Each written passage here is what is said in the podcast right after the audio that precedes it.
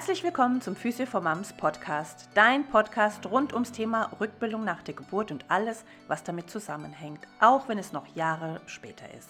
Ich bin die Nicole und wer mich noch nicht kennt, ich bin Physiotherapeutin und ich bin spezialisiert auf dem Gebiet Beckenboden, Rektusdiastase und eben alles, was mit Rückbildung zu tun hat. Ich habe viele Jahre auf der Wochenstation und auf der gynäkologischen Station in der Frauenklinik gearbeitet. Von mir bekommst du Informationen aus erster Hand. Hier bist du richtig, wenn du reale medizinische Informationen zum Thema Rückbildung und Frauengesundheit brauchst. Und hier bist du auch richtig, wenn du einen Online-Rückbildungskurs suchst, bei dem du dir sicher sein kannst, dass er die richtigen Übungen für dich enthält. Mein spezieller Rückbildungskurs heißt Rückbildung mit Rektusdiastase. Er beinhaltet alles, was du im ersten Jahr nach der Geburt an Übungen brauchst, egal ob mit oder ohne Rektusdiastase. Ich stelle dir alle Tools zur Seite, die dein Körper braucht, um sich gut zu regenerieren, wieder Kraft aufzubauen und um langfristig und nachhaltig gut und gesund zu funktionieren. Herzlich willkommen zu einer neuen Podcast-Folge. Heute habe ich als Gast die liebe Britt Wandschneider aus Tansania. Wir sprechen live aus Sansibar. Ist so geil? Okay, und Britt ist ähm, die Expertin für hypopressive Therapie. Und was das bedeutet und was das ist, wird sie uns gleich erklären. Aber Britt, stell dich doch mal ganz kurz vor, damit alle wissen, wer du bist. Vielen lieben Dank. Ich freue mich echt so sehr, dass wir wieder mal miteinander sprechen können überhaupt, liebe Nicole, weil wir ja beide Afrika-Fans sind. Und das verbindet uns ja schon viele Jahre. Und deswegen ist natürlich immer auch wieder total großartig, mit dir zu sprechen, weil es gibt tatsächlich ja auch noch ein Leben neben den Trainingsmethoden und neben dem Beckenboden, beziehungsweise wenn dieses Leben uns erfüllt, dann klappt es ja auch oft mit der Körpermitte gleich viel leichter und besser. In diesem Sinne also vielen herzlichen Dank, dass wir uns wieder treffen und miteinander sprechen können und dass ich hier auch wieder bei dir die Gelegenheit habe, über die Hypopressivtechniken zu sprechen, über diese mystische Methodik und mhm. da steigen wir auch gleich gerne tief ins Thema ein. Ich bin Britt, Britt Wandschneider, Mama von zwei Jungs, glücklich verheiratet und wir leben seit über zwei Jahren jetzt schon in Tansania, unsere Wahlheimat, sind gerade frisch nach Sansibar gezogen und genießen hier wirklich das tropische Leben und sind, glaube ich, gar nicht mehr tauglich für deutschen Winter. Das haben wir schon gemerkt. Ähm, ich bin seit 2011 spezialisiert auf die Frauengesundheit. Ich habe ja eine pädagogische Grundausbildung, dann sportwissenschaftlich, Gesundheitswissenschaften. Das sind so meine Grundexpertisen, die ich mitgebracht habe, bevor ich dann in das spezialisierte Müttertraining eingestiegen bin und mich immer weiter fortgebildet habe, was das Thema Rektusdiastase, aber besonders auch die ganze Bandbreite der Beckenbodentherapien, Beckenbodentrainings angeht. Habe dann sowohl an Land als auch im Wasser verschiedene Kurse immer angeboten und bin 2015 das erste Mal in Berührung gekommen aufgrund einer argentinischen Kursteilnehmerin, die mich angesprochen hat auf das Hypopressivtraining. Das war also mein Erstkontakt mit dieser Methodik und ich fand es nur schrecklich und habe es ja auch damals schon, als wir uns das erste Mal darüber unterhalten hatten, wirklich auch schon so erzählt, wie wenig ich damit anfangen konnte und wie mm, missverstanden ich die ganze Methodik im Grunde hatte, weil ich es so eingeordnet hatte als wir Frauen sollen jetzt eben den Beauty-Bauch ganz schnell wieder nach der ähm, Geburt bekommen. Wir sollen unseren Bauch permanent einsaugen. Wir sollen eine schmale Taille uns trainieren. Und ich fand das einfach alles nur schrecklich, diese Vorstellung. Wir hm, kriegen da wieder so eine Art äh, Frauenbild, äh, Körperbashing übergestülpt. Und es gab zu dem Zeitpunkt ja auch ganz wenig Informationen, nur wenig fachliche Informationen, wenn dann auf Spanisch oder auch quasi fast nur von Trainerseite aus, also ganz wenig dieser therapeutische Background, den das Ganze im Grunde hat. Und dann sah man eben auch nur diese ganzen dünnen Modelfiguren, diese durchtrainierten Körper, die da alle im Gleichtakt dann ihre Atmung vollführen und den Bauch quasi unter den Rippenbögen verschwinden lassen. Ja, also das war so mein Erstkontakt und ich habe das Ganze erstmal wieder fast anderthalb Jahre total aus dem Blick verloren, weil ich dachte, also man muss ja auch nicht jeden Trend mitmachen. Ne? Und ich war eigentlich auch bis dahin sehr zufrieden mit den Methoden, die wir ja auch an der Hand haben als Trainer und so ein bisschen ja auch schon im Kontakt ähm, mit meinem Mann, der Physio und Osteopath ist und ähm, der sich auch immer mehr auf das Thema Frauengesundheit dann spezialisiert hat. Wir hatten also damals schon gute Methoden, den Frauen zu helfen. Du weißt es selber auch, gerade wenn man auch klinische Erfahrung hat, ähm, wenn man viele verschiedene Beckenbodenproblematiken, Körpermitteproblematiken kennt, äh, wenn man diese verschiedenen Ursachen, die das Ganze haben kann, ähm, weiß und die auch gut miteinander verknüpfen kann, dann sind wir ja eigentlich gar nicht so schlecht aufgestellt. Ne? Was braucht man da jetzt irgendwie noch? Ja, das nächste Pferd in Grün oder so. Und bin dann zum Glück nochmal wieder auf diese Methodik gestoßen, weil es dann einfach schon mehr Informationen gab, auch von dem Urvater der Hypopressiv-Methodik, Dr. Marcel Coufriez.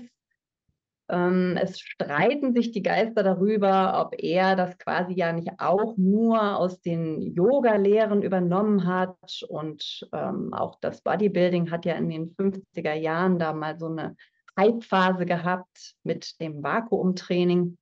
Arnold Schwarzenegger gehört da mit zu der Garde, die das sehr, sehr berühmt gemacht haben. Und es stimmt alles. Ne? Also es war jetzt äh, nichts völlig Unbekanntes. Aber Dr. Marcel Coffriez, ähm, ein Belgier, der dann in Spanien viel gelehrt und gearbeitet hat und auch immer noch lehrt und arbeitet. Es lohnt sich also wirklich, mit ihm in Kontakt zu sein. Er ist ein sehr, sehr engagierter Therapeut, der nach wie vor also quasi seine Berufung lebt. Und ähm, ich finde, das ist ja so wie äh, Renate Tanzberger oder auch ähm, Angela Heller, ne? wenn man da einfach so die Ikonen mal selber erfahren kann, erleben kann in ihrer Lehre auch äh, mit diesem ganzen Herzblut über die vielen Jahrzehnte. Das ist eben bei Dr. Kofri jetzt genauso zu spüren.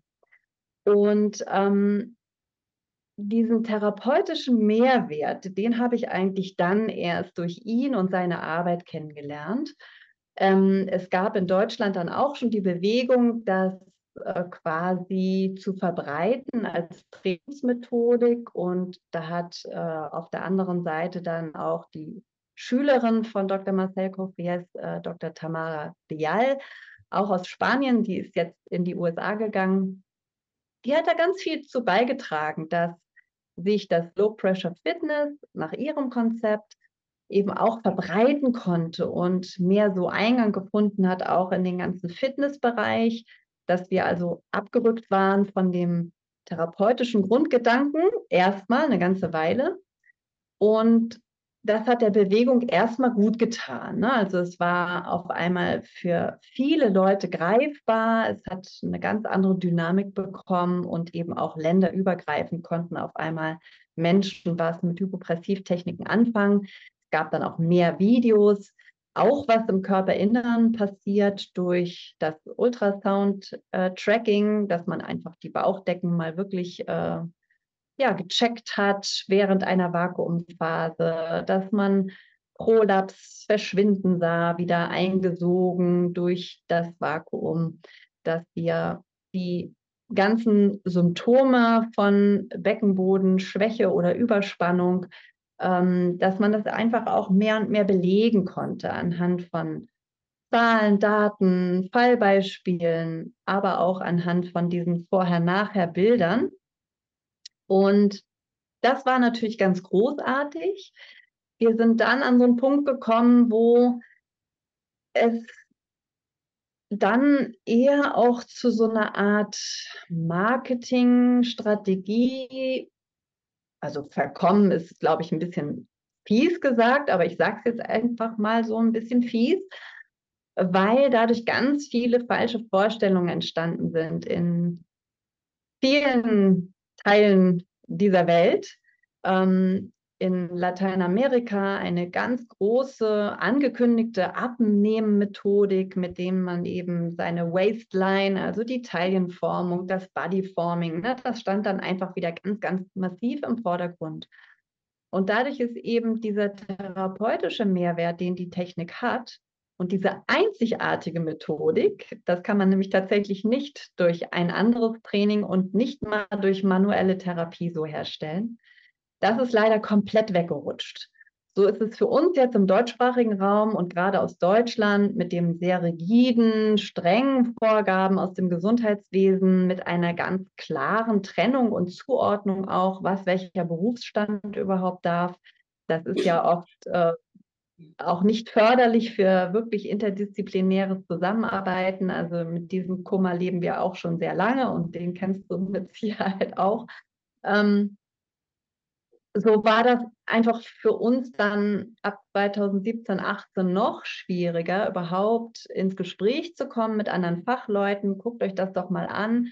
Schaut doch mal drauf, lasst uns doch gemeinsam mal in die Forschung gehen, weil aus Deutschland gab es bisher eigentlich quasi nur Bashing, ähm, wie aus anderen Teilen der Welt natürlich auch. Also man hat eher versucht, wie es auch der Osteopathie zwischendurch gegangen ist, dem Pilates zwischendurch ge so gegangen ist, auch anderen Trainingsmethoden immer mal wieder so geht, dass man eher versucht hat, die Forschung, die Wissenschaft in die Richtung zu lenken, dass man äh, versucht hat, rauszukriegen, ob diese Methodik nicht doch irgendwie gefährlich sein könnte. Ja, und dadurch haben wir viele Jahre jetzt mit diesem großen Vorurteil zu kämpfen gehabt, äh, das sieht irgendwie so strange aus, das ist irgendwie überhaupt nicht visuell gleich erfassbar, was eigentlich im Körper passieren soll. Das soll jetzt tatsächlich irgendwie die Körpermitte-Therapie ganz weit nach vorne bringen. Also kann man sich auf den ersten Blick nicht wirklich vorstellen, wenn man die Hintergründe eben nicht kennt und nicht weiß. Und dadurch haben die Vorurteile einen sehr großen Nährboden gehabt. Dadurch, dass eben auch die wenigen wissenschaftlichen Forschungen aus Europa dann ganz viel sich daran aufgehängt haben, zu schauen, naja, also wenn man nicht richtig beweisen kann, ob das jetzt was bringt, dann kann es ja eher vielleicht auch gefährlich sein. Oder im besten Fall ist es dann eben einfach nur unnütz und damit dann einfach eine teure Maßnahme, die man sich als Patientin zum Beispiel dann auch lieber sparen kann. Und in dieses Feld sind wir quasi so reingeschwupft worden. Damit haben wir dann lange Zeit erstmal uns auch selber aufgehalten, muss ich sagen, äh, bis wir dann uns darauf konzentriert haben zu sagen, okay, wir sind immer im Gespräch mit Beckenbodenzentren, mit verschiedenen Praxen, mit so vielen unterschiedlichen Fachleuten, ja international auch verknüpft und verbunden. Wir sprechen immer wieder die neue Einladung aus, kommt mit uns in die Forschung und das passiert auch gerade.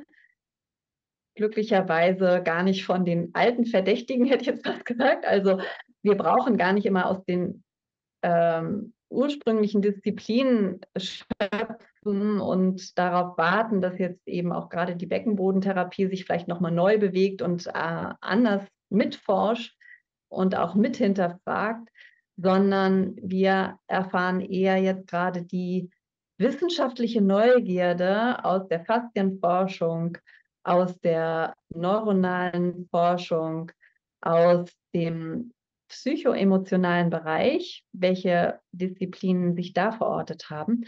Und das ist so, so wertvoll, weil wir da nämlich genau sehen können, welche unterschiedlichen Auswirkungen die Technik zusätzlich zu dem rein physischen Aspekt hat. Und das macht diese ganze Forschung natürlich auch nochmal extra spannend.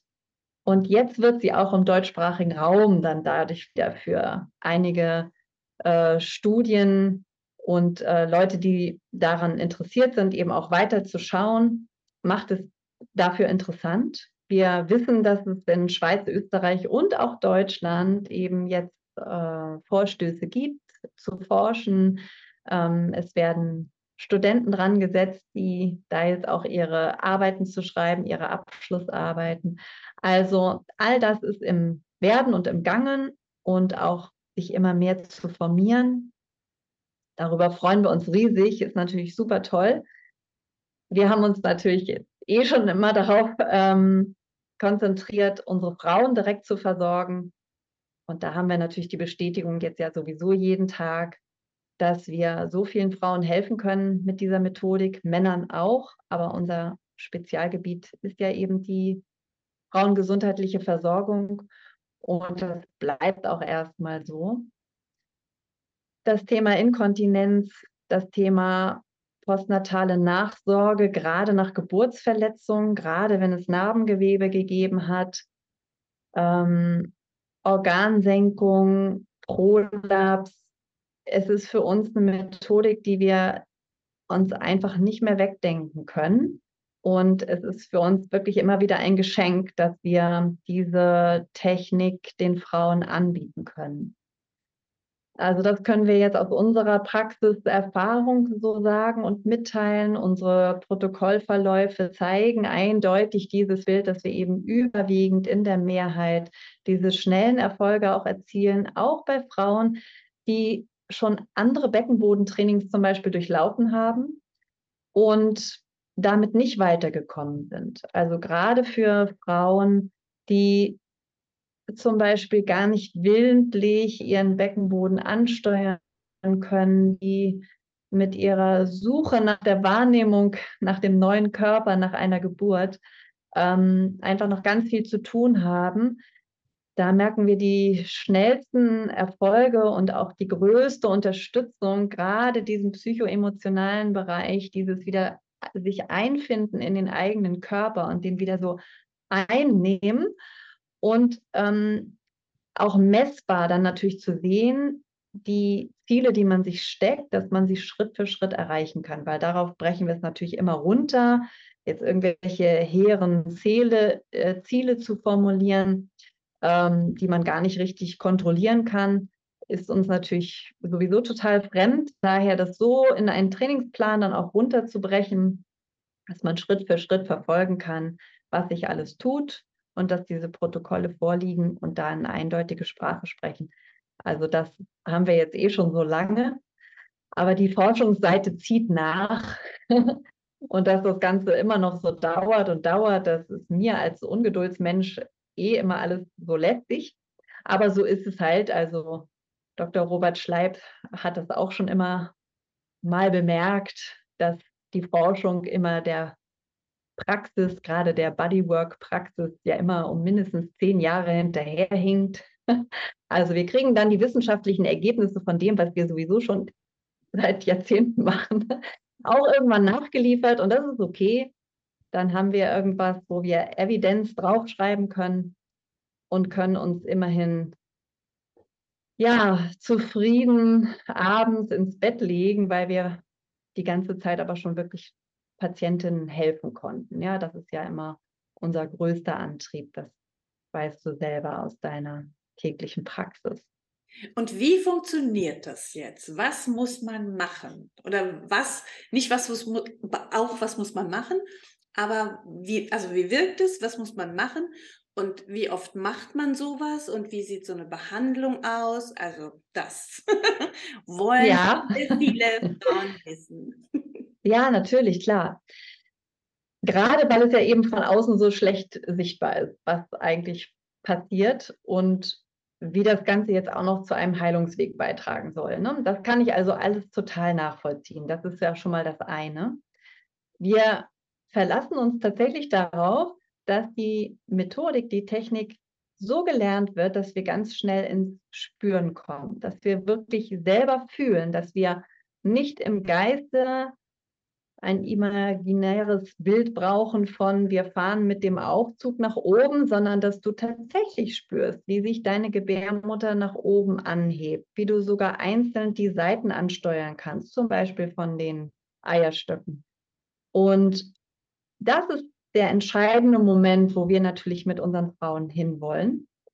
Dafür bedarf es zwei Standbeine der Hypopressivtechniken. Wir brauchen unser Fasziensystem, also wir brauchen hm, gar nicht mal so sehr die Vorstellung, aber es hilft so sehr, dass es ja hier einen Paradigmenwechsel gegeben hat. Wir sind ja nicht mehr diese an unserem Skelett aufgehängte Marionette, die quasi die Knochen durch die Welt trägt, sondern ganz im Gegenteil, wir haben alle Organe, alle Strukturen in unserem inneren bindegewebigen Kleid schwimmen in dieser gallertartigen Verbindung, sodass wir uns natürlich viel besser vorstellen können, dass wir tatsächlich von der Haarwurzel bis zum Nagelbett unseres großen Zehs sozusagen miteinander verbunden sind. Und wenn wir jetzt auch noch wissen und immer genauer wissen, dazu trägt nämlich wirklich ja die Patientenforschung gerade so doll bei, dass wir nicht nur diese physische Struktur haben, sondern einfach auch noch, ich nenne es immer so ein bisschen unser Missing Link in das Feinstoffliche, sondern dieses hypersensible, unser größtes sensorisches Organ im Grunde. Ja, also es ist nicht einfach nur, dass das jetzt alles so in Form gehalten wird in unserem Körper, unser Bindegewebe und dass das alles jetzt so diese strukturierenden Hüllen ergibt, sondern wir sind da ausgestattet mit den allermeisten introspektiven Wahrnehmungszellen sozusagen. Das heißt, wir kriegen am allermeisten Rückmeldung über unser Fasziensystem von unserem eigenen Körper, was wir dann auch in Emotionalität umsetzen können, also dekodieren können. Das heißt also, diese enge Verbindung zwischen Körper und dem, wie es uns geht oder was wir auch ähm, mental fokussieren und welche Gefühle das in uns auslöst. Also dieses holistische Menschenbild, da kommen wir jetzt langsam hin, dass wir das tatsächlich auch mehr und mehr belegen können, wo wir ja schon immer von ganzheitlicher Frauengesundheit gesprochen haben und uns das vielleicht als Frauen auch natürlich intuitiv sehr leicht fällt, das auch so umzusetzen. Aber das ist ein ganz entscheidender Punkt für uns auch im Hypopressivtraining, weil wir über das Training eine Faszienmodulation durchführen. Das heißt, wir stimulieren unser Fasziensystem. Wenn wir wissen, dass unsere weibliche Anatomie gerade im Bauch- und Beckenraum zu einem hohen Maß aus Fasziengewebe besteht, gerade auf der Beckenboden, dann können wir noch mehr verstehen, wie eng das eigentlich verknüpft ist, unsere Gefühlswelt mit der physischen Antwort und umgekehrt. Das heißt, wir können hier über diese Technik auf das Fasziensystem einwirken und entsprechend die Balance reinbringen. Also wenn wir an Faszientrainings denken, denken wir eher auch an äh, ja, verfilztes Gewebe, was irgendwie wieder geschmeidig gemacht werden muss. Das ist für uns natürlich auch ein Thema. Aber wir aus dem Beckenbodenbereich wissen natürlich auch, wie viel Kummer ein überspannter Beckenboden machen kann oder ein sehr geschwächtes System, wo es eher darum geht, ja, mehr Tonus reinzubringen. Und das können wir tatsächlich durch diese Methodik kreieren.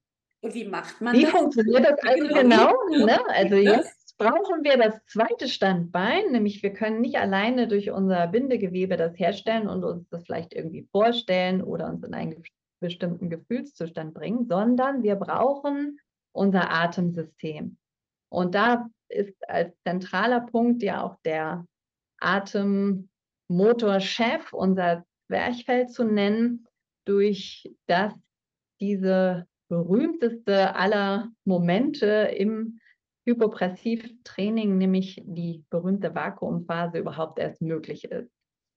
Wir arbeiten also vor allem mit dem Zwerchfell, wenn es um diese myofasziale Struktur geht. Es kommen die anderen Partner natürlich des Atemsystems auch noch hinzu. Ähm, aber das ist erstmal das, was am allerwichtigsten ist, um dieses Vakuum herzustellen. Wenn wir diesen Atemchef nicht hätten, würde eine Lunge alleine ja zum Beispiel auch keine Ein- und Ausatmung durchführen können. Und so ist es eben für die Vakuumphase ebenfalls. Also wir kreieren durch Aktion im ganzen Rumpf, also Atemhilfsmuskulatur, Atemmuskulatur ist aktiv und am Start, kreieren wir diese Vakuumsituation und man kann sie sich vorstellen wie eine Einatmung, wie eine ganz normale Einatmung. Wenn du jetzt also mal für dich so durch die Nase einatmest und nachspürst, wie dein Brustkorb sich weitet, dein Herzraum sich öffnet und du vielleicht auch so ein bisschen in die Körperrückseite, in die Seiten dich einspürst, wie viel Bewegung ja alleine so eine Einatmung zulassen kann, wenn das Fasziensystem entsprechend aufgestellt ist. Das heißt auch auf der Körperrückseite öffnen sich weit die Rippen. Wir geben also viel Raum und Spielraum dass die Atemluft eindringen kann. Wenn wir uns das Ganze jetzt vorstellen, dass wir während der Vakuumphase im Hypopressivtraining genau das Gleiche machen, aber eben dabei keine Luft nehmen. Das heißt, wir machen eine sogenannte falsche Einatmung, wie Trista Sinn diesen Begriff auch geprägt hat. Aus Kanada ist sie, eine sehr bekannte Trainerin, die auch die Trainingsmethode ich sehr, das sehr gerade vor hat. Mich hin. Ja. Wenn ich komisch gucke, dann mache ich komische Bewegungen mit meinem Brustkorb. Alles gut, sehr schön. Also wir wollen ja auch gerne in dieser Wahrnehmung sein, überhaupt den Atemfluss zu spüren. Wir beschäftigen uns sowieso sehr viel mit dem individuellen Atemrhythmus. Für uns Frauen sowieso sehr interessant, weil unsere Atmung sich auch während unseres Zykluses verändert und natürlich auch sehr eng gekoppelt ist an unseren Gefühlszustand wobei wir wieder bei unserer Wahrnehmung sind und bei unseren Faszien. Ja, also wir haben genau die Bausteine und Komponenten, um hier sehr wirksam etwas für den Körper zu bewirken. Also Vakuumphase nur möglich, indem wir aktivieren aus dem Brustraum heraus. Die Auswirkungen sind dann auch nur wieder möglich, dadurch, dass wir unsere Faszien haben, die direkt, wenn wir uns jetzt das Zwerchfell mal vorstellen, ja auch ganz direkte Verbindung hat, aber auch über das Fasziensystem indirekte Verbindung hat bis in den Beckenraum, in den Beckenboden hinein und dann natürlich weiterlauft über die Faszienstränge ja bis in die Fußsohle. Das heißt also, wir können uns über Aufspannen des Körpers, über bestimmte Positionierungen des Körpers in verschiedene Spannungszustände versetzen und dann die Vakuumphase draufsetzen, sodass wir, wenn wir sehr erfahren nachher auch sind mit dieser Technik, das sehr schön auch einsteuern können, in welchem Bereich im Bauch- und Beckenraum wir eigentlich die meiste Wirkung entfalten wollen. Also jetzt, wenn jetzt wir es dann mal strenger, ja. Nee, jetzt warte noch mal kurz. Ich hänge immer noch an der Atmung ohne Atmung. Ja, sehr gut. Da kriege ich Atemnot, wenn ich mir das nur vorstelle. Erklär doch noch ja. kurz. Wie ich kann mir das nicht vorstellen. Okay, wollen wir ein, ein praktisches Beispiel vielleicht zusammen machen, damit man ein bisschen mehr eine Vorstellung hat? Und zwar würde ich dich gleich einfach bitten, dass du mit deinen zwei Fingern einfach dir gleich mal die Nase zuhältst. Und mhm. vorher atmest du einfach entspannt aus, bis du wirklich ans Ende deiner Atmung gekommen bist. Also du atmest quasi vollständig aus, aber ohne große Schubkraft, sondern einfach ausströmen lassen die Atmung, bis du in der Atemlehre angekommen bist. Und dann hältst du dir mal die Nase zu und versuchst jetzt einfach einzuatmen, ohne dass ja die Atmung jetzt einströmen kann. Das heißt, du öffnest den Rippenbogen. Solange genau. kann ich gar nicht die Luft anhalten. Das, ich schnatter ja jetzt auch immer viel ja. und dann denkt man die ganze Zeit, wie lange soll das jetzt anhalten? Ne? Es geht am Anfang gar nicht viel um, um eine große Dauer, sondern wirklich das ein paar Mal zu machen. Aber ich habe bei dir schon genau das Geräusch gehört, was nämlich passiert, wenn du löst und wenn du das Vakuum aufgibst,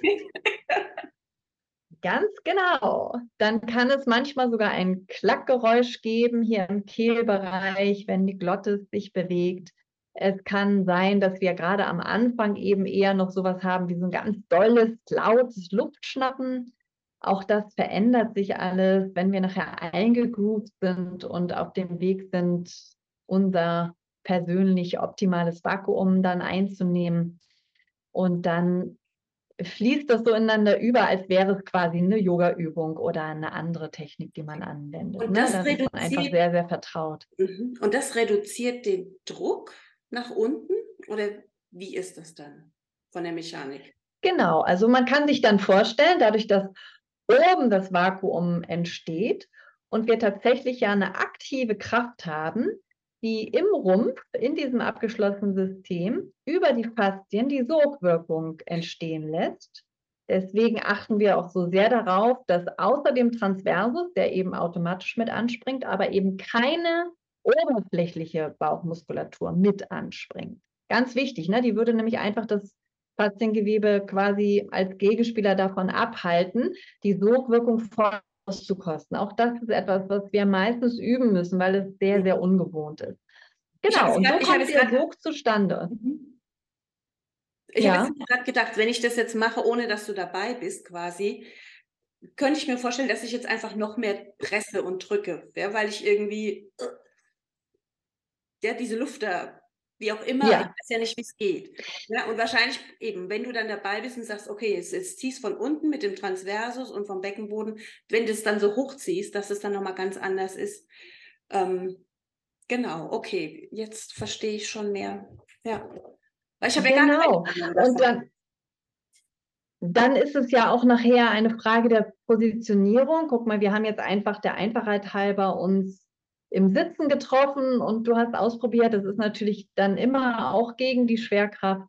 Es gibt andere Positionen, die dann je nach Ziel auch der Patientin viel hilfreicher sein können und wo man dann einfach deutlicher auch spüren kann, dass man in die Sogwirkung hineinkommt. Das muss man dann nachher ein bisschen auch ausprobieren und auch schauen, welche Position, welche Körperhaltung, welche körperlichen Bedingungen bringt eine Frau mit und was sind eben genau die Beschwerden auch, die sie hat. Ne? Wir können dann eben sehr schön, wenn man es dann überhaupt so krass trennen wollte, aber unsere Rektusdiastase-Frauen sagen, die sich ähm, mehr darauf fokussieren wollen, ihre symptomatische Rektusdiastase in den Griff zu bekommen, die versorgen wir natürlich anders als unsere Frauen mit Organsenkung und Inkontinenzproblemen.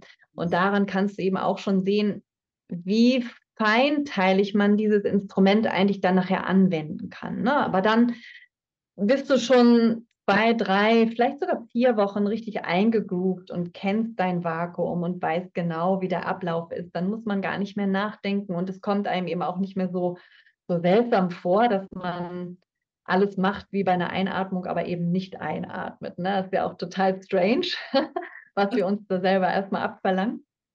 Und das wird aber nachher eine ganz, ganz normale Trainingsroutine, die man dann gezielt nutzen kann, um seine therapeutischen Ziele zu erreichen. Und ähm, es geht jetzt dann auch nicht darum, wie lange man die Luft anhalten kann, oder? Ich meine, bis du mal von oben nach unten kommst, musst du ja schon mal eine Weile die Luft anhalten. Und ich fand das jetzt so kurz schon wahnsinnig schwer. Also ich kann wahrscheinlich mhm. die Luft, ohne dass ich was tue, länger anhalten. Aber wenn ich jetzt dann noch so tun muss, als ob ich einatme, ich glaube, das ist sehr viel schwieriger, dann noch länger die Luft anzuhalten. Ja, das ist gerade auch am Anfang natürlich ein ganz, ganz normales Thema, dass wir erstmal mit unserem mit dieser Atempause zu tun haben. Und dann ist ja auch noch eine aktive Atempause. Ne? Also wenn wir einfach irgendwo liegen und im Entspannungszustand sind und einfach nur nichts tun, dann ist es viel leichter, ja auch länger in eine Atempause zu gehen, als wenn wir aktiv werden. Und das ist aktiv. Ja, wir mhm, kommen in die aktive Aufspannung. Manchmal haben wir durch Schubsituationen auch noch eine zusätzliche Spannungsenergie, die wir in den Körper geben.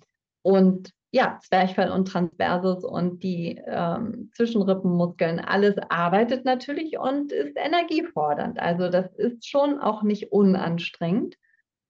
Und das ist auch etwas, was wir natürlich ganz, ganz doll im Fokus haben, gerade am Anfang. Wir arbeiten immer auch mit Trainingstechniken, die die eigene Atemfrequenz schulen, sodass es also leichter ist, in der Atempause zu verweilen und auch diese energiefordernde Vakuumphase nicht nur gut zu überstehen, sondern dass man die nachher auch immer weiter und weiter strecken kann sozusagen.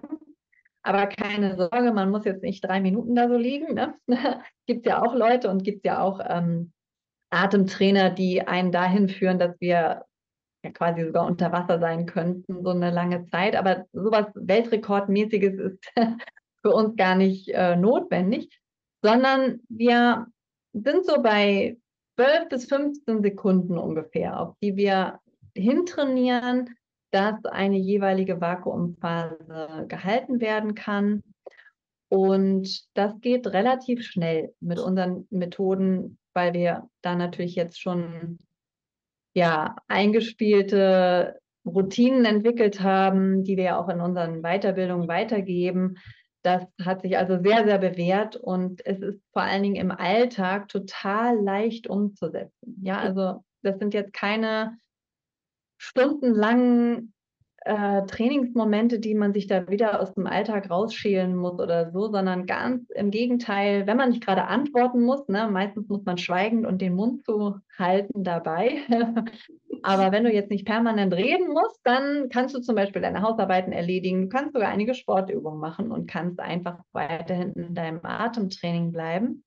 Und dann fällt es dir ganz, ganz leicht, nachher in die Atempause zu gehen. Und auch das Vakuum verändert sich ganz stark. Also wenn das am Anfang eben noch ganz kurz und ganz schmal ist, dann merkst du nachher und kannst es auch an dir selber tracken, dass du viel runder auch dich öffnen kannst. Also diese viel heraufbeschworene 360-Grad-Atmung, ne, die kann man dann tatsächlich auch vollführen, weil es mal so ein richtig runder Kreis ist, weil wir auch mit der Körperrückseite mal so richtig ins eigentliche Atmen kommt.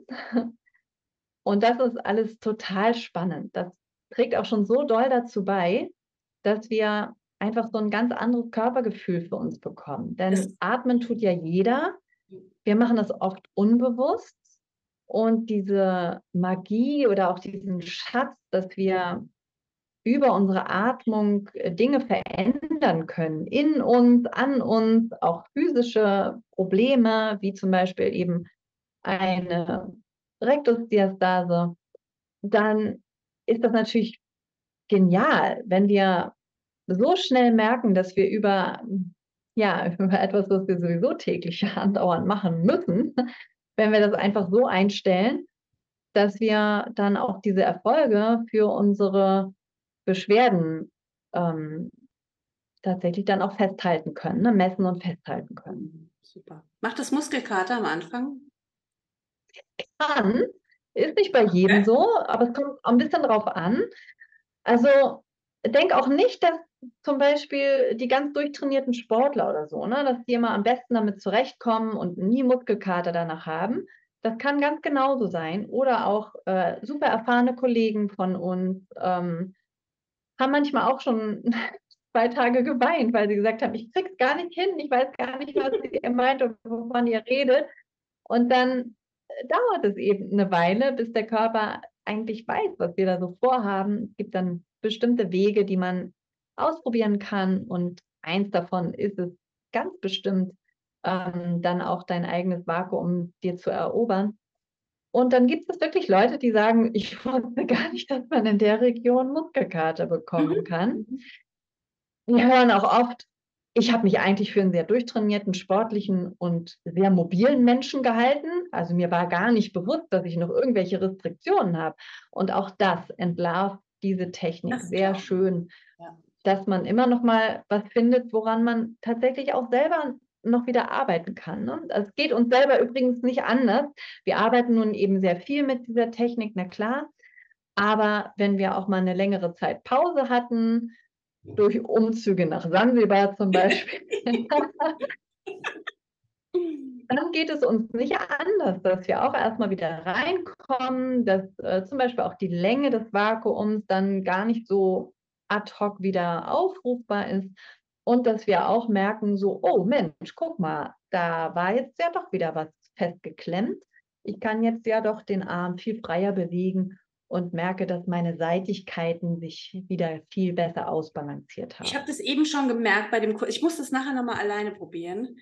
Ja. Ähm, das Gefühl, dass die Rippen sich nicht ausdehnen. Weißt du, dass der Brustkorb so fest ist. Weißt du, das ist interessant, ja, wo du wirklich hinten hinkommst und denkst so, hä? Irgendwie könnte ein bisschen mehr sein. Und dann ja. wollte ich jetzt gerade noch mal fragen, also wenn, wenn ihr das dann anleitet oder ich stelle mir das jetzt einfach mal so vor, ich versuche am Anfang, wenn ich mit der Technik anfange, quasi mhm. diese, diese Einatmung, also ich habe das ja eben nur kurz gemacht und ich hatte das Gefühl, bevor du das erklärt hast, dass es bis unten durchgeht oder durchgehen soll. Also ich stelle mir das jetzt so vor, weil ich hatte das Gefühl, ich, ich bleibe hier oben stecken. Ja, und nicht, dass ich, dass ich weiter mhm. runtergehe von der Muskelanspannung. Das heißt, es wäre quasi dann im Verlauf der Übungen oder der verbesserten Technik so, mhm. dass ich quasi merke, wie ich nicht mehr oben stecken bleibe, sondern dass es, dass es bis unten, dass ich quasi bis unten, dass es durchgängig ist, quasi bis zu meinem Beckenboden. Ja, dass ich nicht oben presse, genau. sondern dass, dass ich unten mit quasi so alles so mit, naja, hochnehme.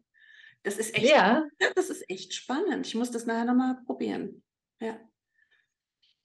Es kommt eben dann auch sehr stark auf die einzelne Position an.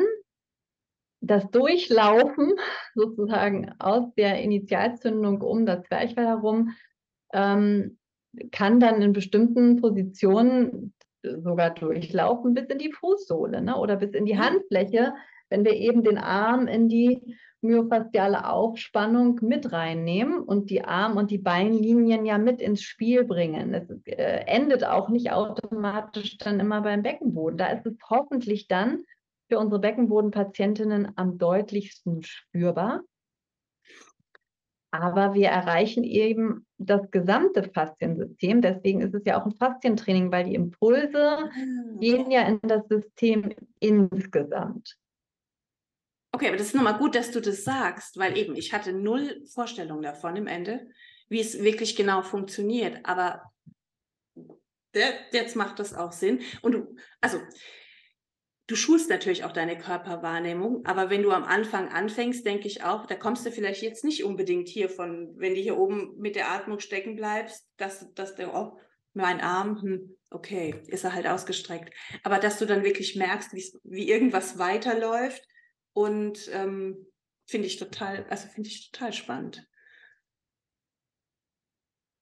Ja, das ist wirklich so, so faszinierend und es lohnt sich da einfach wirklich, sich einfach das nochmal so auch ähm, zu verinnerlichen, was wir ja. da für eine Möglichkeit überhaupt auch mhm. zusätzlich an der Hand haben, ne? weil es einfach ja was nicht invasives ist, was durchaus ein bisschen tricky sein kann am Anfang, das zu lernen.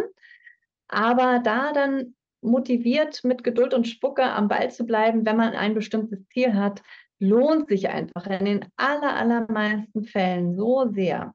Also selbst wenn nicht sofort der Prolapsgrad sich verbessert, sondern dann auch erst nach drei oder sechs Monaten, was ja schon ein Riesenerfolg ist, ne? wenn wir ja nur alle invasiven Methoden erstmal hinten anstellen können oder so, ne? Das weißt du selber. Das ist Bei ja mit so. ein Hauptanliegen von ja. Therapie, ne?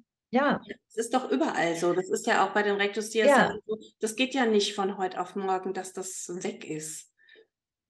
Ja. Und dann hat man aber in der Zwischenzeit schon eine ganz andere Beweglichkeit vom ganzen Brustkorb.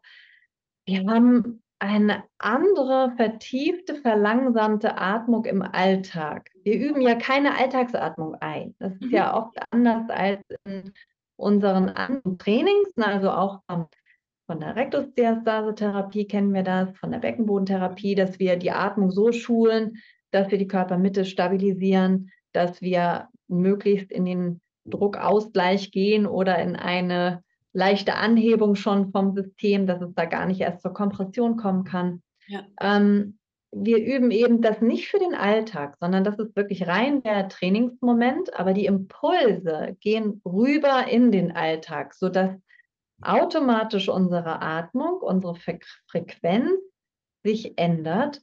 Und das hat dann wiederum natürlich einen ganz engen Zusammenhang zu unserer psychoemotionalen Lage, denn die Atmung ist da mit ne? ein, ja, ganz genau. Ja. Vagus spielt eine Riesenrolle. Dann sind wir auch wieder bei dem wandernden Nerv, der ebenfalls ähm, bis in den Beckenraum reicht. Also von daher, es hat diese so vielen Matchpoints. Ähm, da sind wir gerade, glaube ich, erst am Anfang, das auch so richtig zu erforschen. Deswegen freue ich mich so sehr, dass hoffentlich jetzt auch viele unterschiedliche Disziplinen da einsteigen, das Ganze mehr unter die Lupe zu nehmen und auch immer weiter zu verbreiten. Und uns bleibt es weiterhin ein Anliegen, jetzt auch ähm, über das Gespräch mit dir, dass du das deinen Frauen zur Verfügung stellst, ja. die Informationen, dass sie einfach das für sich aus, also ausprobieren können. Ja. Ne? Also dass man einfach mal überhaupt diese Idee vorgestellt bekommt und dann ja für sich selber immer noch entscheiden kann, ob das was für einen ist. Es liegt einem ja nicht jede Trainingsmethodik. Ne? Also ich bringe immer wieder das Beispiel vom, vom Schwimmen. Ich bin so gerne selber im Wasser. Ich halte Wasser für ein ganz tolles auch Element für die Rückbildung. Aber es gibt einfach gar nicht so viele Frauen, die gerne ins Wasser gehen. Und dann dieser Umstand mit Schwimmhalle und Haare und Schminke und so. Ich meine, ich bin selber eine Frau, ich weiß aber auch, was es für viele Gründe gibt, dagegen zu sein. Oder sich einfach unwohl fühlen, auch im Wasser. Und so ist es eben mit dieser Technik auch. Ne? Also nicht jeder mag das ja, es mag auch nicht jeder Yoga oder Meditation. Und andererseits eröffnet es für diejenigen, die zum Beispiel nicht gerne meditieren, nicht die typischen Stressmanagement-Methoden anwenden wollen, gibt es darüber jetzt eine Möglichkeit, sich zum Beispiel physisch mehr zu fordern, von der mentalen Aufmerksamkeit sich auch nochmal anders fokussieren zu müssen, weil man schon sehr bei der Sache bleiben muss, äh, das Vakuum zu ziehen, auszubreiten, hinzuspüren, die Haltung dann auch so einzustellen, dass das Vakuum wieder mehr Chance hat, auch die Faszien so mitzustimulieren, dass wir tatsächlich in den Beckenbodenbereich reingreifen können oder unsere Bauchdecke in den Verschluss mit ranzuziehen und uns teilchenmäßig zu verschmälern. Also all das erfordert eben auch viel, viel Aufmerksamkeit. Auch darauf muss man sich dann für den Moment einlassen, wollen, mögen. Und für viele kann das eine Chance sein. Und es wird auch immer wieder natürlich Leute geben, Frauen geben, für die das nichts ist. Und das ist für mich zum Beispiel auch völlig in Ordnung. Ne? Wir bieten einfach gerne diesen Strauß der Möglichkeiten an. Und dann ist es einfach eine persönliche Entscheidung, ob man diese Trainingsmethodik für sich wählen möchte oder nicht. Ne? Also uns ist es wichtig, dass man sie kennt und dass sie diese Verbreitung hat und dass es leicht ist, sie zu lernen und es ist immer ein Versuch ist zu schauen, ob es eine gute Möglichkeit ist, gerade bei Körpermittelbeschwerden etwas zu verbessern. Also ich glaube, es ist auch wirklich gut fürs Gehirn. Das ist wie Linksfahren. Das ist echt wie Yoga fürs Gehirn. Ich fand das jetzt so gut, ich muss das noch ausprobieren. Ich fand das total, total spannend. Muss ich unbedingt noch mal ein bisschen ausprobieren. Und wie oft macht man das jetzt hintereinander? Genau, wenn wir nachher so im Trainingsplan sind, dann ist das natürlich auch sehr unterschiedlich. Welche Ziele hat man? Welchen Beschwerdegrad hat man überhaupt?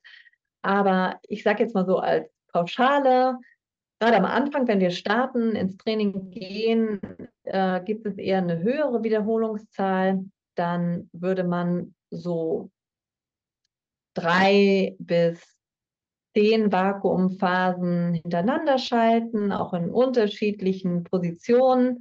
Man würde auf ungefähr 20 bis 30 Minuten ähm, Trainingszeit am Anfang täglich kommen und würde dann aber sehr, sehr schnell dahin kommen zu schauen, was tut sich schon im Körper, wie ist dann die Zielausrichtung und dass wir dann eben nicht übersteuern, sondern dass wir das dann schön auch in den Alltag, in einen Wochentrainingsplan eingrooven dass wir runter reduzieren können auf, ich sage jetzt eben auch mal als, als Pauschale, zwei bis vier Mal in der Woche das zu platzieren und nicht länger als 20 Minuten, also eher 10 bis 15 Minuten dann sind an Trainingszeit und dass das schon vollkommen ausreicht, um eben diese deutlichen Effekte zu setzen. Ne? Also wir reden hier wirklich nicht von einem stundenlangen Programm.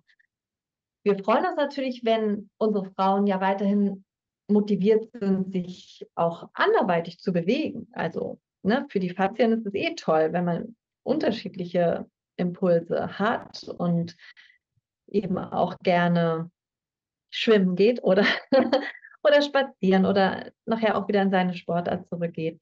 Das ist alles sowieso super, aber die eigentliche Trainingszeit für die Hypopressivmethodik ist eher kurz, überraschend kurz.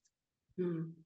Super, das klingt wirklich total gut. Und ihr macht das, ihr habt jetzt quasi auch für Frauen mit Beschwerden, also ihr macht vor Ort, macht ihr das und online. Macht ihr das online eins zu eins auch oder auch mit dem in einem Online-Kurs ohne Betreuung? Oder beides oder alles? Mhm. Genau, also wir waren gerade seit 2018 ja schon quasi ausschließlich online unterwegs. Also wo man vielleicht auch am Anfang denkt, so, hm, ist das online überhaupt so richtig gut zu vermitteln? Könnt ihr das richtig gut beurteilen, ob das alles richtig sitzt und ähm, ja, ob es dann die beste Effizienz auch hat für eine Patientin? Das geht wirklich sehr, sehr gut. Ähm, wir werden erst in diesem Jahr wieder auch vor Ort sein in Sansibar, dann auf Sansibar unsere Kurse auch vor Ort anbieten, beziehungsweise unsere Einzeltermine, unsere Einzelcoachings dann haben. Und ähm, ja, mein Mann Hannes wird natürlich dann auch wieder manuell therapieren. Das ist natürlich eh etwas, was ganz, ganz toll zusammenpasst. Ne? Also haben wir aber auch immer schon promoted, also mindestens einmal nach jeder Geburt, egal wie toll sie verlaufen ist, zur speziellen Physiotherapie. Es lohnt sich einfach immer. Als wir noch in Deutschland gelebt haben, waren wir sowieso mindestens zweimal jährlich einfach wie so ein Gesundheitscheckup. Also wir sind nicht zum Arzt gegangen, haben da irgendwelche Messdaten genommen, sondern sind einfach prophylaktisch zu unserer Osteopathin unseres Vertrauens gegangen und haben uns da durchchecken lassen. Und das war für uns immer unsere Gesundheitsfürsorge. Ne? Das müssen wir hier irgendwie nochmal auch auf die Reihe kriegen, auch im Ausland. Nein, also will nur sagen, es passt einfach natürlich zu ganz vielen anderen Methoden auch gut zusammen. Man muss das nicht isoliert stehen lassen. Und ähm, jetzt habe ich den Faden verloren, wieder vor lauter links und rechts nebenbei quasseln. Habt ihr einen Online-Kurs? So, danke dir. also, wir haben nur Live- und Direktkurse, weil es uns einfach so wichtig ist, die Leute nicht mit der Methodik am Anfang alleine zu lassen. Weil wir eben immer noch sehr, sehr wenig Informationsmaterial haben. Es gibt ja keine äh, Handbuchbroschüre, da arbeiten wir dran, aber es gibt eben noch kein Standardwerk, wo man einfach ganz richtig gut darüber nachlesen könnte. Und umso schwieriger ist es natürlich weiterhin für uns Frauen, uns in dieser hypopressiven Welt da so zurechtzufinden. Deswegen am Anfang immer nur mit Betreuung. Unsere Kurse laufen also so, dass wir ein Drei-Monats-Programm haben. Das ist am Anfang ein Einzeltraining, geht dann nachher über in ein Gruppentraining, aber in der Zwischenzeit hat man schon seinen eigenen persönlichen Trainingsplan. Also der Anfang ist immer eins zu eins beziehungsweise 2 zu 1, weil mein Mann und ich das natürlich zusammen machen. Und dann hat man nachher seinen eigenen Trainingsplan, kann natürlich schon gucken, ob man seine Ziele schon erreicht hat, beziehungsweise gerade dabei ist, die umzusetzen. Und dann können wir auch in der Gruppe trainieren, weil jeder sein persönliches Vakuum kennt, weil einzelne Positionen bekannt sind. Und wenn dann neue dazukommen, ist es gar nicht mehr so schwer, das auch umzusetzen ne, in eine andere, in einer anderen Körperhaltung. Genau. Wir haben auch kleine Seminare, wo wir die Technik einfach nur vorstellen und jemand die auch einfach erstmal ausprobieren kann. Ja, also kleine zwei Stunden Seminare, wo man dann auch alles fragen kann, ohne dass man gleich einsteigt in ein Training, sondern dass man dann einfach erstmal so wie du gerade auch ein bisschen für sich ausprobiert und dann eben auch sagt, so ja, probiere ich zu Hause nochmal in Ruhe alleine für mich ein bisschen. Dann gucke ich nochmal ein bisschen im Internet, was ist da so und probiere mal ein bisschen so vor mich hin. Und das sind dann auch die Frauen, ne? wenn die sagen, sie können da was spüren, sie glauben, dass es eine gute Methodik für ihre Körpermittelziele sein kann, die wenden sich dann auch wieder an. Super. Jetzt hatte ich gerade auch noch eine Frage und habe jetzt gerade die Frage schon wieder vergessen. Ah, muss man sich immer die Nase zuhalten oder geht es, geht es dann ohne Nase zuhalten? Ja, auf jeden Fall. Also das war jetzt auch wirklich nur um eine, ja, um die Möglichkeit, dass wirklich Mund und Nase verschlossen sind, äh, aufzuzeigen. Es gibt dann noch die erweiterte Version, wenn man wirklich gar keinen Anhaltspunkt hat, was eigentlich im Körper passieren soll. Ne? Und eben auch das vom ganzen Brustkorb her noch eher schwierig ist, alles so anzusteuern, dass so ein Vakuum entsteht. Dann gibt es noch diesen spielerischen Trick, also den kannst du auch gerne versuchen. Und alle, die uns natürlich zugucken und zuhören, dürfen gerne mitmachen. Also wir würden wieder die Nase zuhalten. Aber wenn du dann beginnst, diese Sogwirkung zu entfalten, dann lösen wir unsere Hand von der Nase und probieren trotzdem durch den Sog unsere Nasenlöcher zuzuziehen. Also dass die Nase geschlossen bleibt, aber ohne manuelle Hilfe. Würde dann so aussehen. Ja, also also auch so ein alter Schulhoftrick. Ich kannte ja. das noch aus der Schule. Ne? Wer kann dann die Nasenlöcher zuziehen? Und dann sieht man eben auch schon, was alles so passiert bei so einem richtigen Vakuum, dass wir hier am Hals schon merken, dass es hier diese Einziehung gibt, dass es eben diesen Sogeffekt gibt, dass hier das Gewebe reagiert. Und das sind schon immer erste Marker.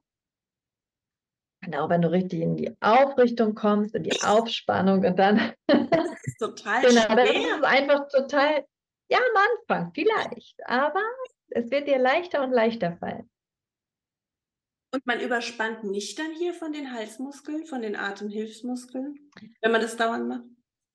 Nein, also wenn du nachher richtig eingegroovt bist, ne? also wenn dein Körper ja weiß, wie das Vakuum umzusetzen ist, dann neigt man eben auch nicht so da, dazu, so zu übersteuern, ne? also das so ganz stark zu machen. Und also ja. wir sehen das natürlich dann auch bei unseren Leuten, wenn sie so, so da reinknallen in die Haltung, ne? auch so wow, aufziehen und, und ja, völlig verständlich. Ich glaube, so hat es am Anfang bei uns auch ausgesehen nachher ist es was ganz Subtiles und du kannst richtig sanft beginnen und öffnest dich dann wie so eine Blüte mit deinem Brustkorb in dein vollständiges Vakuum.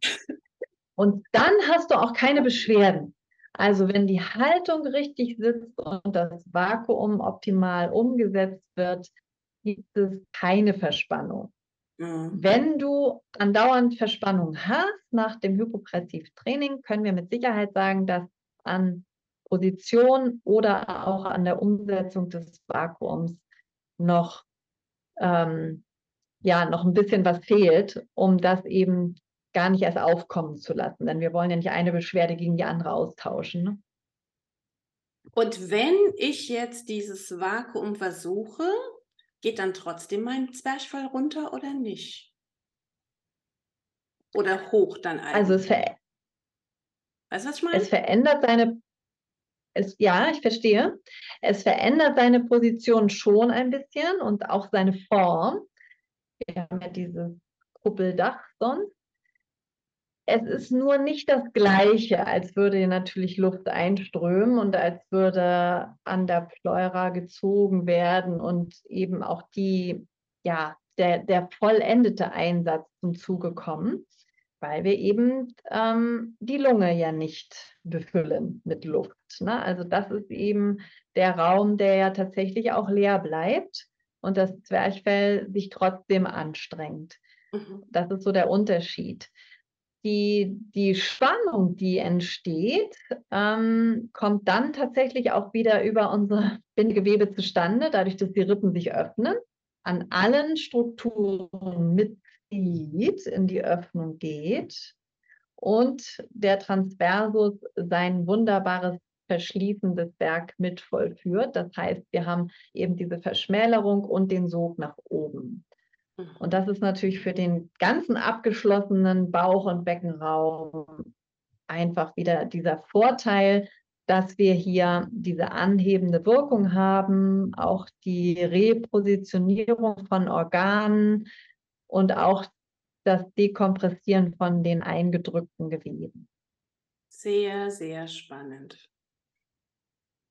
Ja, ja ist es wirklich. Also ich kann wirklich nur sagen, ich bin so froh und dankbar, dass ich da echt noch ein zweites Mal hingeguckt habe, weil ich mhm. kann, ich, ich bin jetzt immer fassungslos, mhm. wenn jetzt zum Beispiel irgendwie äh, Beckenboden-Experten sagen, äh, sie wollen sich das gar nicht mit angucken. Dann denke ich immer so, warum nicht? Es ist so genial. Es ist wirklich sowas von genial. Und also, ja, wenn glaub, man nicht gerade das Prinzip nicht.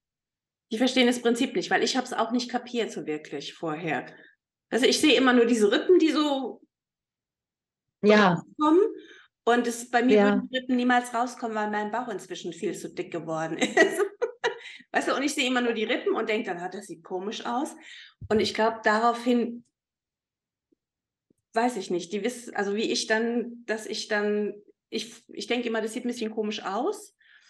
Und, aber ich hatte nicht wirklich Ahnung, wie es wirklich geht. Ja, alles völlig klar. Ähm, kann ich ja, wie gesagt, total nachvollziehen, weil es mir ja selber überhaupt nicht anders ging.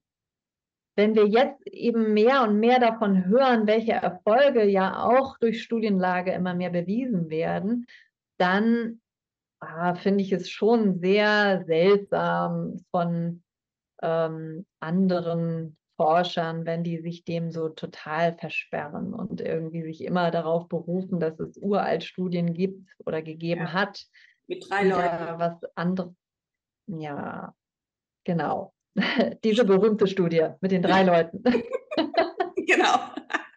Die ganz berühmte. Ja, ich meine, es ist schade, ne? Es ist einfach total schade, weil es ist ja auch eine tolle Expertise, die die mitbringen. Und dann eben gemeinsam drauf zu schauen und ja auch kritisch drauf zu schauen. Es geht überhaupt nicht darum, hier eine Methodik jetzt zu glorifizieren. Also da haben wir selber überhaupt gar keine Lust zu. Und eben auch im Blick zu behalten, für wen passt es zum Beispiel auch nicht. Oder wie können wir die Technik an sich so anpassen, dass sie dann doch wieder mehr Frauen helfen kann. Da sind wir ja gerade erst dabei, ne, das wirklich auch herauszuschälen, welche Zielgruppen können wir denn bedienen? Welche Frauen profitieren wirklich schnell und umfassend davon? Und welche nicht? Und können wir sie vielleicht doch erreichen, indem wir die Technik umstellen? Weil die bietet so ein weites Feld. Da sind wir noch lange nicht am Ende der Fahnenstange angekommen. Mhm. Und das wäre so schön eigentlich, wenn wir wieder mehr Fachkräfte, mehr Disziplinen einladen könnten hier an den Forschungstisch. Denn das ist es ja nachher, ne? aus diesen unterschiedlichen Perspektiven zu schauen und dann auch diese unterschiedlichen Stimmen zu hören von den Frauen, die sich dazu äußern und sagen, ja, also hm, bei mir hat es viel zu lange gedauert, bis ich da was gemerkt habe. Kann man da nicht noch was beschleunigen? Wo doch meiner Nachbarin hat es irgendwie schon nach zwei Wochen total gut getan und hat ihr schon sehr bei ihren Inkontinenzproblemen geholfen. Warum dauert es bei mir so lange? Ja, also das sind ja nachher wirklich die Fragen, die uns auch in der Praxis dann begegnen. Mhm. Und das finde ich selber immer wieder so spannend und so genial. Und dafür brauchen wir den fachlichen interdisziplinären Austausch. Mhm. Aber es ist ja immer so, wenn was Neues kommt, dann ist es halt immer so ein bisschen schwierig. Ja, und dann weißt du ja wieder, dass es eigentlich schon eine ganz alte Methodik ist. Ne? Mhm. Also Aber der Dr. Koch halt hat ja. äh, in den 80er Jahren damit angefangen auf der Wochenbettstation und seine Frauen damit erfolgreich versorgt. Und dann denkt man immer so, meine Güte, wie viele Jahrzehnte sollen da noch ins Land gehen? Ähm, und die meisten Frauen haben das immer noch nicht kennenlernen dürfen. So, das ist einfach sehr schade. Aber es fragen immer und mehr ich habe auch im Verdacht. Ja, ja das ist immerhin toll. Und das ja. ist auch wirklich genial. Ähm, gerade die junge Generation hier, die Physiotherapeuten, die auch ähm, die Beckenboden-Checkups anbieten, die also selber mit ähm, Ultraschall arbeiten zum Beispiel. Die sorgen auch mit dafür, dass es immer weiter im Gespräch bleibt, auch über die Social-Media-Kanäle. Da sind wir natürlich auch super, super dankbar, weil wir sind Online-Praxis, wir sind sehr, sehr, sehr verschwiegen und ähm, geben eigentlich gar nichts nach außen, weil uns das so wichtig ist, dass wir wirklich ähm, nur mit unseren Frauen arbeiten. Ein bisschen was teilen wir in unseren Weiterbildungen, aber es gibt ja jetzt eben auch die anderen Fachkräfte, die mit einsteigen, die ganze Technik immer mehr publik zu machen. Ne? Das ist schon gut und hilfreich. Und eben auch ihre Urteile, ihre fachlichen Urteile mit dazuzugeben. Ich habe ja zur letzten ähm, Kontinenzwoche äh, verschiedene Therapeuten und Therapeutinnen interviewt und eben auch mal gefragt, so wie bewertet ihr denn diese Methodik in eurem reichhaltigen Repertoire? wo findet das seine Stellung? Und das war sehr, sehr interessant, weil es auch immer mal wieder Stimmen gibt, die sagen, na, es gibt doch noch andere Techniken, die ich dem Ganzen vorziehe. Oder sie differenzieren das schon so klar und sagen, es gibt ein bestimmtes Klientel. Da weiß ich, für die würde das passen und gut sein. Mhm. Und dann gibt es wieder andere, da greife ich dann doch lieber mehr auf die manuellen Techniken zurück.